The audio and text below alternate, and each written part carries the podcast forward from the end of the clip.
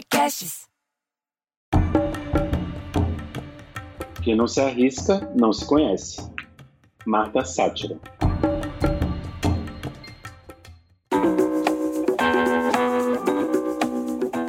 Olá, olá! Seja muito bem-vindo, muito bem-vinda a um novo episódio do Acho Esperar. Ai, gente, você que está ouvindo, eu tava com saudade de gravar. Essa semana passada não teve episódio novo e agora a gente está voltando aqui. Esse é o podcast para quem busca um conteúdo transformador. Espero que você que esteja ouvindo realmente tenha, esteja se transformando ou esteja fazendo sentido para você.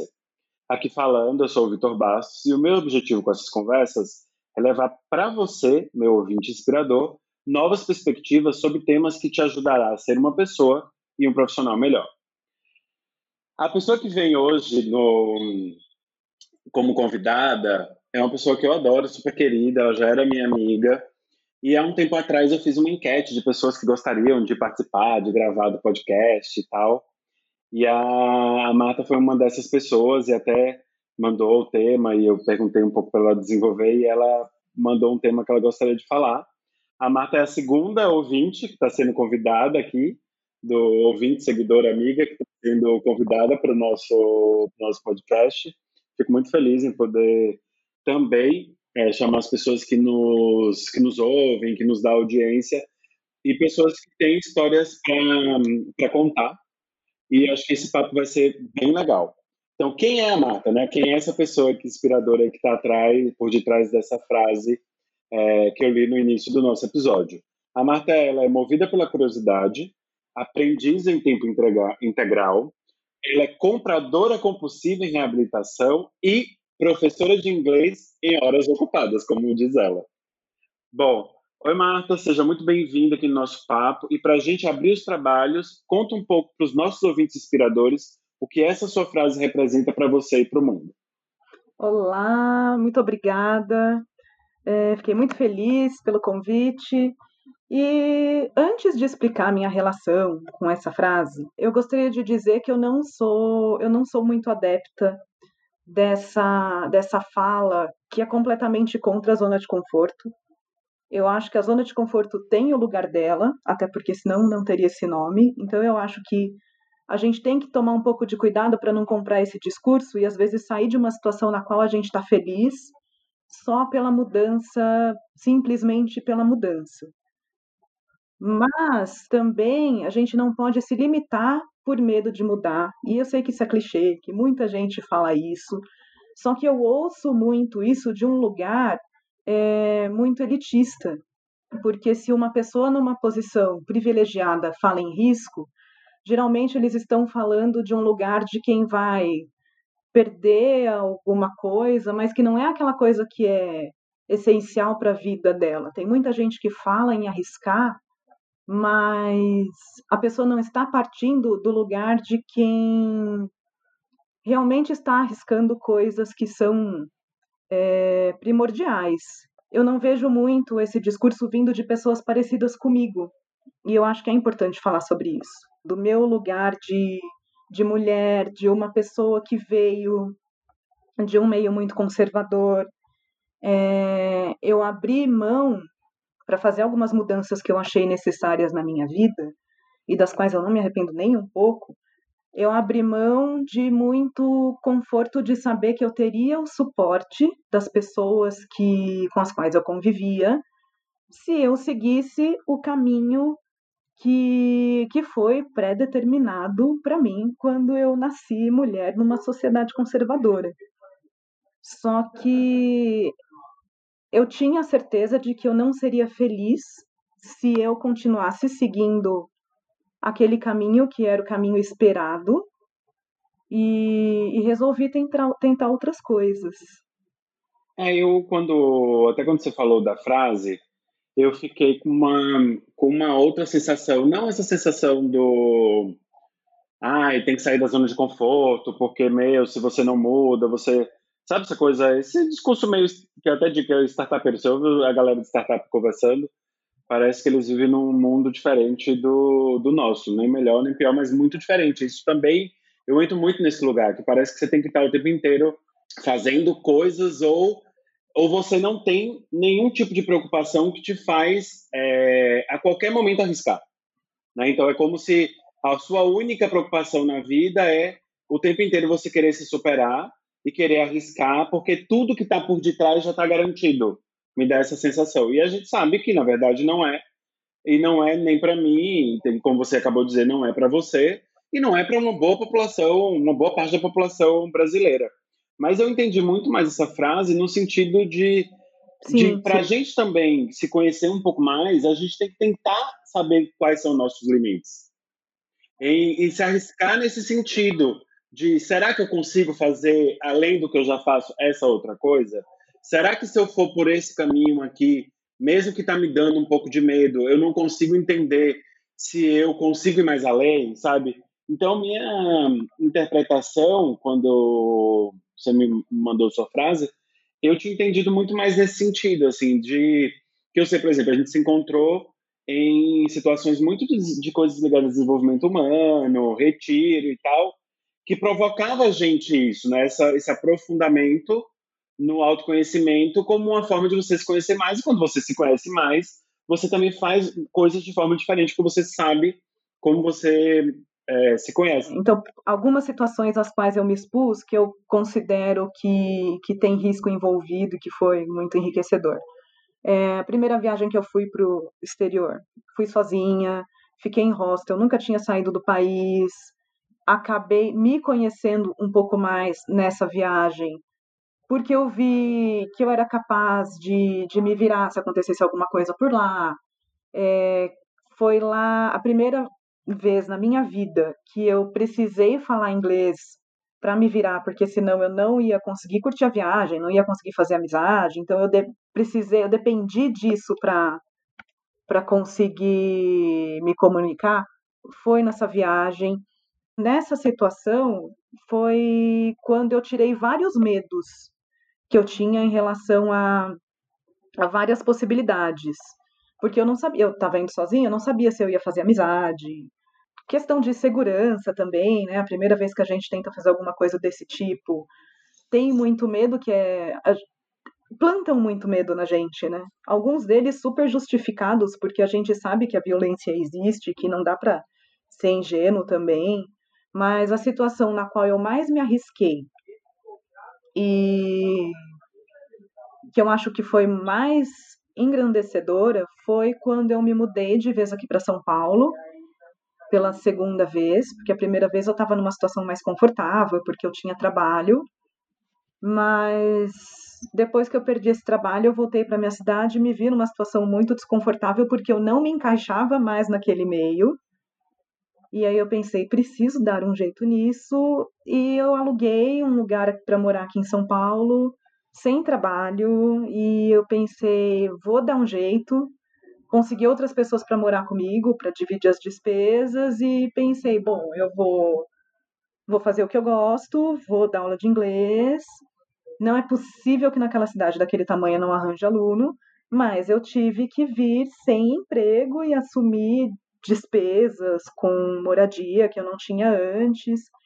Então, é o tipo de coisa que eu me vi numa situação em que eu precisava fazer, porque eu sei que se eu não fizesse, eu ia continuar numa situação que me incomodava muito em relação a a não conseguir mais me adaptar ao meu meio familiar. Então, eu sempre tive aquele medo do eu avisei. Sabe quando a pessoa fala para você não fazer alguma coisa? E aí você vai e faz, e aí você sabe sei. que se der errado você vai ter que ouvir o bendito do não avisei. Sei, bem sei.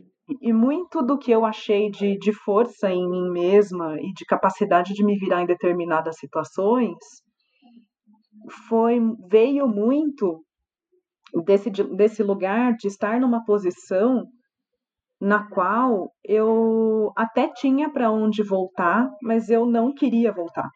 Eu não me dei o direito de.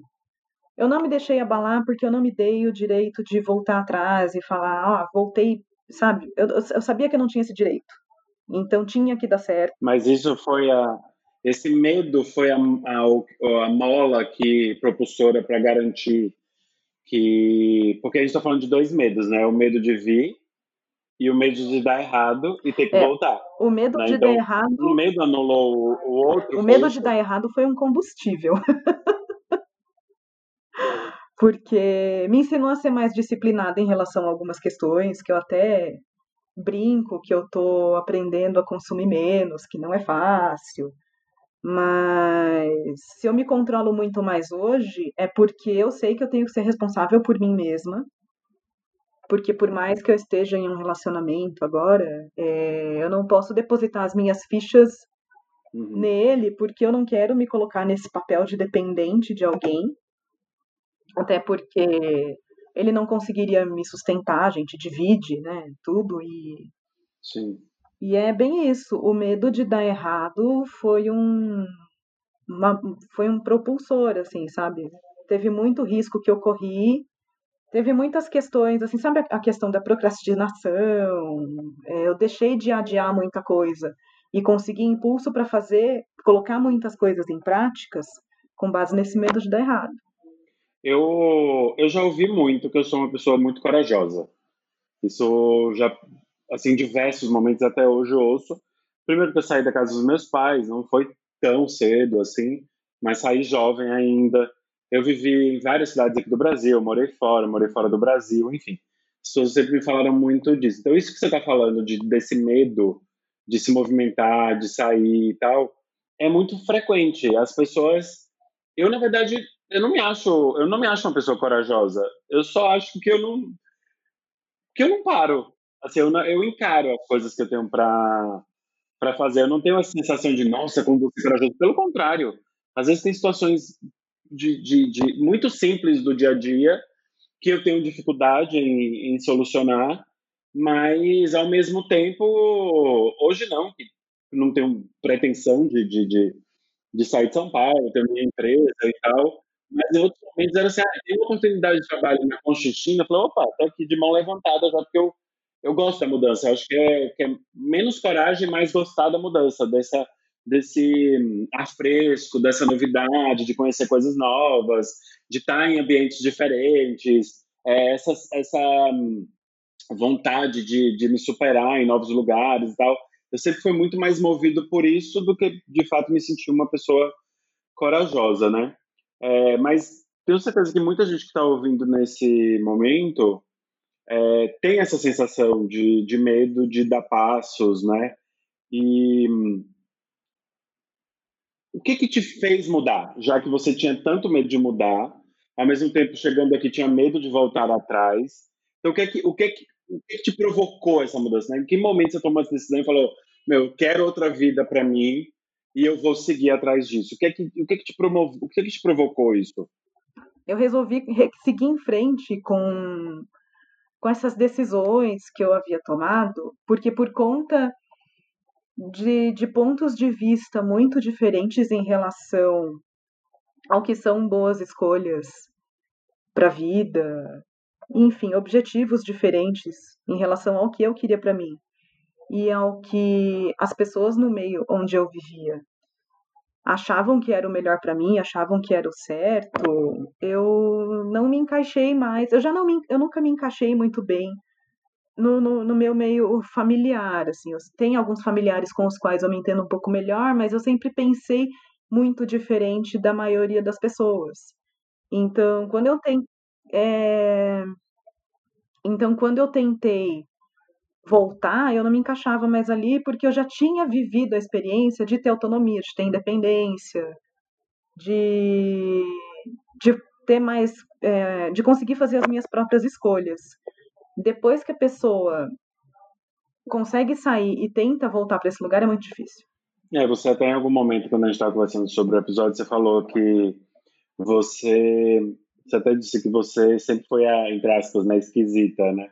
Que era aquela que Sim. Que da sua, pelo que eu entendi, da sua família, você foi a única mulher a, da sua geração a viajar sozinha, a mudar, mas mudar numa situação de solteira, não estar tá casada, e que pelo, que, pelo que eu entendo são é, talvez é, é, valores que sua família prega e que para você foi muito diferente, né? Sim, sim. E eu acho até que eu nem respondi a pergunta que você fez antes, que você perguntou se, é, se as pessoas me consideravam uma pessoa corajosa. Houve de muita gente que eu era maluca. É, algumas pessoas falavam mesmo que achavam que eu era corajosa. Então, às vezes eu me considero, sim, uma pessoa corajosa, só que se a gente for falar em questão, pensando no critério da felicidade, se for para pensar em relação ao risco de fazer ou não fazer certas escolhas, é, muitas vezes, por medo, as pessoas abrem mão da própria felicidade e não se dão a chance de, de conseguir mesmo o que elas querem ou de viver experiências que possam mostrar outros aspectos delas mesmas, que podem ser muito enriquecedores. Então, para mim, sempre me pareceu mais arriscado permanecer em determinadas situações do que me submeter a, algumas experiências em relação a mim e, e, a, e a minha família. Eu sei que. Eu acho que eu nem mereço muito título, porque para ser ovelha negra a pessoa teria que ser um pouco mais rebelde do que eu sou, mas eu sei que eu sou a ovelha negra da minha família. E tudo bem. Pelo menos deve ser considerado por eles, né? Ah, sim, sim. Talvez você não se sinta, mas é considerada por eles, né? é... né? E como que o autoconhecimento entrou na sua vida? Como que, por que, que você buscou esse caminho? O caminho do autoconhecimento veio muito por uma necessidade de resolver questões internas. Muitas delas ainda sei que tenho que trabalhar, uhum. mas foi muito para para entender alguns padrões, que se repetiam na minha vida, para me, me entender e, é, e perceber da minha personalidade o que era de fato parte da minha personalidade, o que era construtivo e poderia ser trabalhado, para me, me trazer para mais perto da minha essência e o que vinha de conflitos que teriam que ser trabalhados também, entendeu? Porque quando eu comecei a buscar é, me conhecer melhor, é, eu consegui entender que muitas características minhas, que eram vistas por outras pessoas como problemas, na verdade, eram coisas que poderiam ser trabalhadas a meu favor. Por exemplo, algumas pessoas com, com as quais eu convivi em determinadas épocas da minha vida, até por questão de, de trabalho, falavam que eu era difícil, ou que eu era inflexível, porque eu nunca, nunca fiquei à vontade com a hierarquia pela hierarquia. Para mim, a base da hierarquia tem que ser. só funciona quando é relacionada a conhecimento, sabe? A hierarquia só porque a pessoa está num posto X, porque a pessoa chegou lá, sabe Deus como, é uma coisa com a qual eu nunca soube lidar muito bem. Eu consigo lidar bem com hierarquia se vem de, de uma capacidade, se eu sei que a pessoa está me dando uma instrução porque realmente ela tem mais conhecimento do que eu sobre, sobre aquilo. E com o autoconhecimento eu consegui perceber que isso não era um defeito, que eu poderia trabalhar isso para encontrar uma forma de trabalhar e de exercer a minha profissão, seja ela qual for, eu né? Hoje eu estou trabalhando com inglês, pode ser que amanhã eu decida fazer outra coisa. Eu percebi que eu funciono muito melhor quando eu tenho liberdade e autonomia. E essa percepção de que o que eu tinha que corrigir não era uma questão da minha personalidade, mas sim da minha forma de do modelo de trabalho que eu tinha adotado, veio do autoconhecimento. Que, que eu acho que muita gente está nessa situação assim de, de, desse medo ou estão em famílias que são mais conservadoras ou em situações em que gostaria de sair do emprego ou porque acho que medo a gente tem medo de diversas coisas né? às vezes a gente está numa situação de trabalho que a gente não está confortável às vezes é uma situação de família às vezes é um relacionamento às vezes sabe a relação até às vezes tem relações abusivas até com amigos e tal e é muito assim, como encontrar essa força, né? Como realmente ter coragem, dar o primeiro passo assim dessa decisão de não, não quero mais essa situação para mim. Porque eu acho que esse primeiro passo é o mais difícil, é o que te tira desse lugar de estar tá estático. de que o medo te paralisa, né? Então acho que dar esse primeiro passo era o mais difícil. Então eu fiquei pensando assim, como que você teve essa coragem, de onde que veio isso, assim, né? Esse ímpeto de não, não, não quero mais estar nessa condição e eu vou é, realmente mudar os, os rumos do que eu quero para o meu futuro, para minha vida. E lógico, depois que você toma essa decisão, eu entendi, e aí acho que a galera também entendeu, quem está ouvindo entendeu, que é assim, o medo também de voltar atrás te, te fez seguir adiante é, com muita coragem, com muita garra, para não, não ter que, um dia, ter que dar o braço a torcer de que você falhou, né? Então, acho que como que é esse momento, né? Assim, como você se preparou? O que que, o que, que a pessoa que está ouvindo, que está numa situação meio dessa desse impasse de preciso dar o primeiro passo, é, o que que seu exemplo, o que que você fez, o que você aprendeu, você poderia falar? Na verdade, o que eu acho mais difícil não é dar o primeiro passo, é estabelecer a base para dar esse primeiro passo com mais segurança, com mais conforto. Porque. É o que vem antes, então. É o que vem antes. Você pode usar como um impulsionador as situações que te fazem sentir desconfortável. Então, sei lá, se você está num ambiente familiar que você considera abusivo, ao invés de se abalar quando você tiver uma briga, tiver alguma situação humilhante ou desagradável, use essa energia como força para te motivar, para te preparar para sair dessa situação. Porque quem se encontra nesse tipo de ambiente, muitas vezes passa pela mesma. É, tem uma situação que tem características muito parecidas com a minha, que é de ter muito medo de dar o primeiro passo, porque é uma cartada só. Se você sai, você não quer sair para depois ter que voltar e ouvir algumas coisas e passar por algumas é, situações desagradáveis. Então, se prepare antes. Quanto menor o risco, é, quanto melhor preparado você estiver, menor vai ser o seu risco, menor vai ser o seu medo, é, menor vai ser a sua insegurança. E tem um plano B, que, por exemplo, se a pessoa precisa sair do trabalho e por alguma razão ela acha que aquilo não pode dar certo, o que, que vai acontecer se não der certo? Vou à falência? Não, é bom que, que exista alguma, uma, alguma outra opção, sempre que possível, é claro. É, isso é interessante você estar tá falando, porque. E acho que está junto, né? Acho que pensar na estratégia anterior de dar o primeiro passo, você tem que pensar em tudo isso, né? Em, em o que fazer para não ter medo, o que, como você se prepara. E aí, acho que dentro disso tá. Então tá, pensa também qual é o seu plano B. Se alguma coisa sai, e a gente não prevê o que vai acontecer, né? Então se, se alguma coisa sai fora do esperado ou que não está indo para o caminho que você imaginou, então como que você, em que você vai se suportar, né, para conseguir fazer uma nova virada? Porque às vezes não é só uma, às vezes você toma várias decisões ou tem que mudar de caminho, de rota várias vezes até você encaixar em alguma coisa que de fato vai te dar um, vai partir para esse outro lugar que você espera, né? Sim. E daí o processo passa até a ser prazeroso. Você mesmo acabou de falar que você gosta de mudança, que, que você curte o processo. Se você curte o processo, é porque você não está com medo. Sim. É, uma coisa que pode ajudar também é ter uma rede de apoio. Eu tinha uma rede de apoio se eu precisasse conversar com alguém, mas se eu precisasse de suporte financeiro, por exemplo, eu não tinha muito, mas eu tinha uma reserva de grana. Então, se acontecesse de, sei lá, vir para São Paulo, não conseguir cliente, tudo bem, eu me seguro uns meses por aqui, então as coisas não vão dar errado o tempo todo. Em algum momento, as coisas vão se resolver. Então não dá para ser muito louco também. Eu acho que ousadia não pode ser confundida com ingenuidade e. E nem responsabilidade, né? É, tem que ter precaução.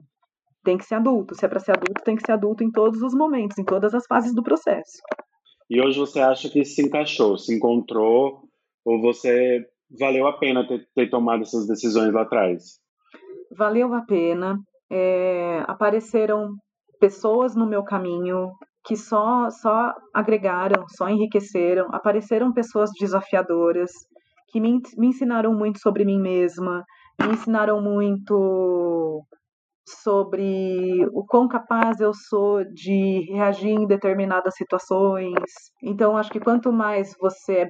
Isso tem muito a ver com o que. com a frase que, que você falou no começo, que eu te mandei, né? É, eu me conheci me expondo a várias situações pelas quais. É, que, que apareceram no meu caminho depois que eu decidi dar esse primeiro passo e mudar. Hoje eu te, hoje eu tô num relacionamento com uma pessoa que me faz muito bem, que eu sei que eu não teria conhecido se eu tivesse ficado na minha cidade. Então, eu sinto que eu fui muito recompensada pelas minhas decisões. Eu posso dizer que as coisas deram certo. Que bom, que bom. Ô Martinha, eu quero ir aqui para um, um, momento do nosso episódio que eu gosto bastante, que é o bloco papel e caneta, que é aquele tá. momento em que quem está aí ouvindo está ouvindo sua história, e eu acho que a história já por si só já é uma história que inspira e que mexe com a gente com a história do, do, do medo, né?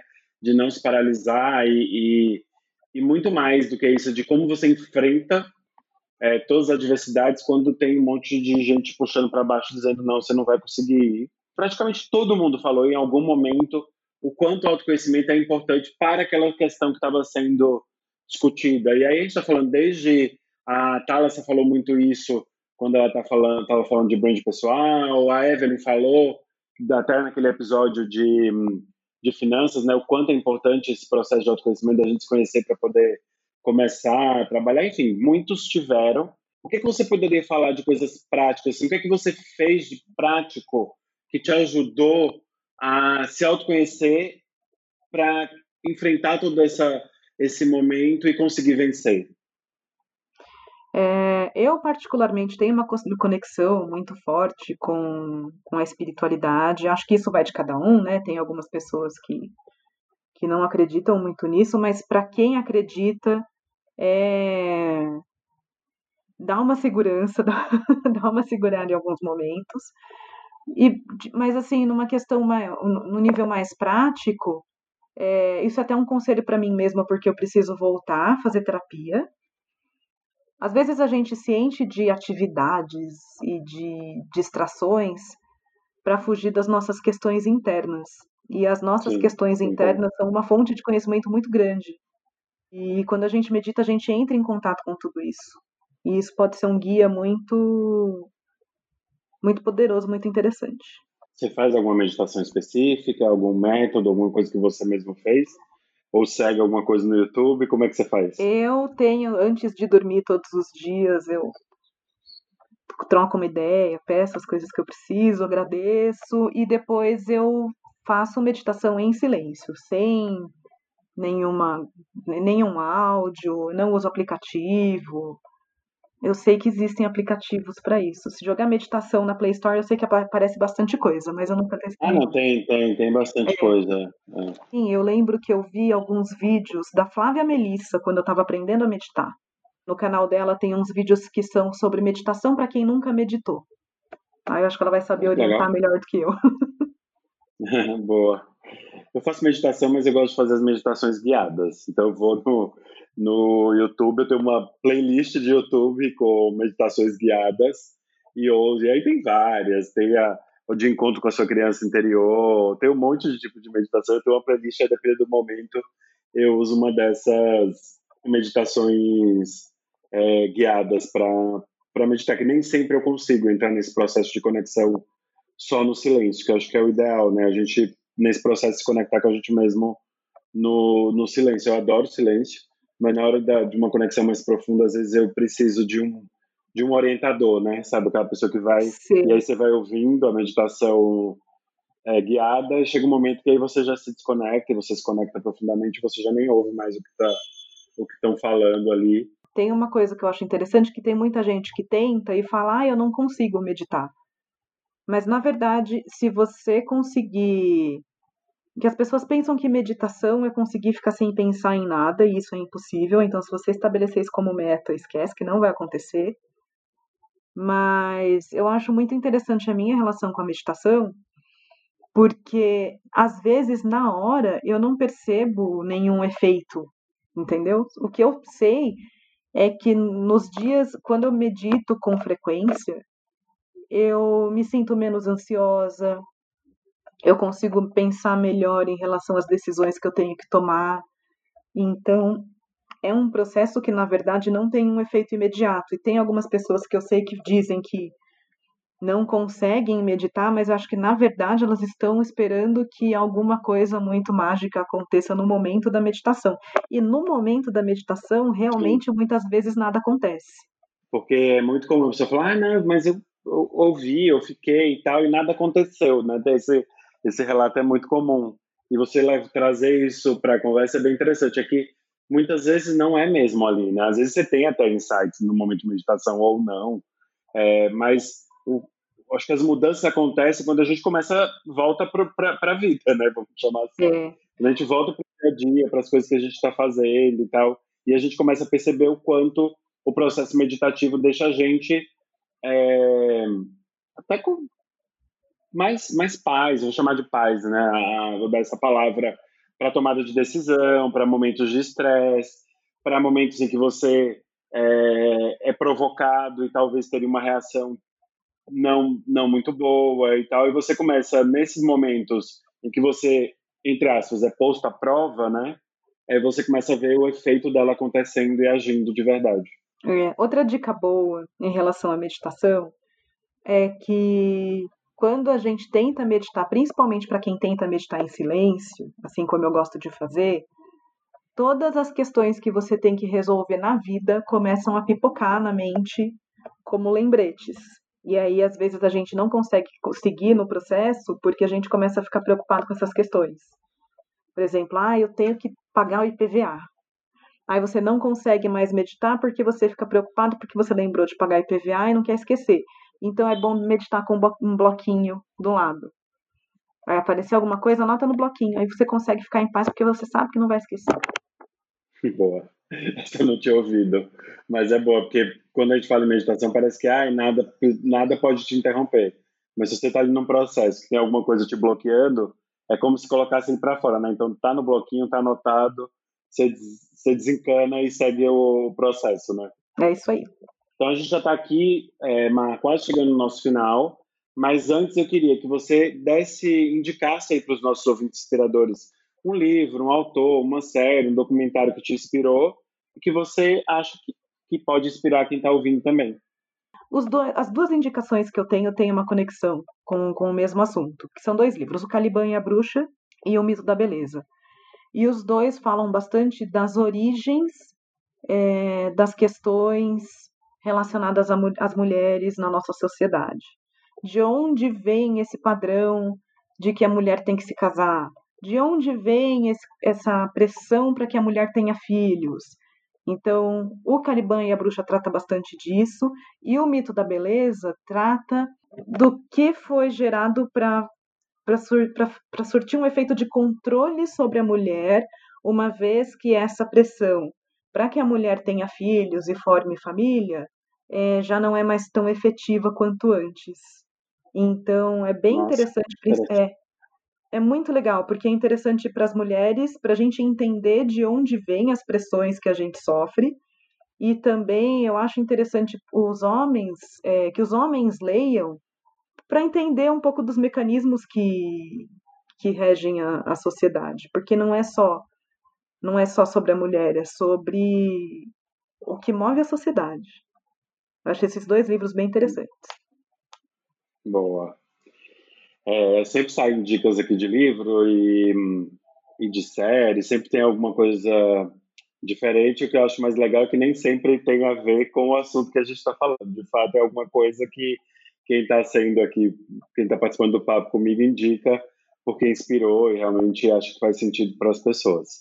E agora a gente entra no momento que eu adoro, que é o bloco do Mexendo Convidado. É o momento do jabá do convidado. Então, queria te agradecer por esse momento aqui nosso, por você ter topado, é, participar, mesmo sabendo que a gente não faz roteiro nem nada, que já gera uma certa insegurança de não de não saber o que pode vir, né? Quais são os caminhos aí que a gente de conversa que vai vir. Mas fiquei muito feliz que você topou, ainda mais em cima da hora que eu te convidei assim.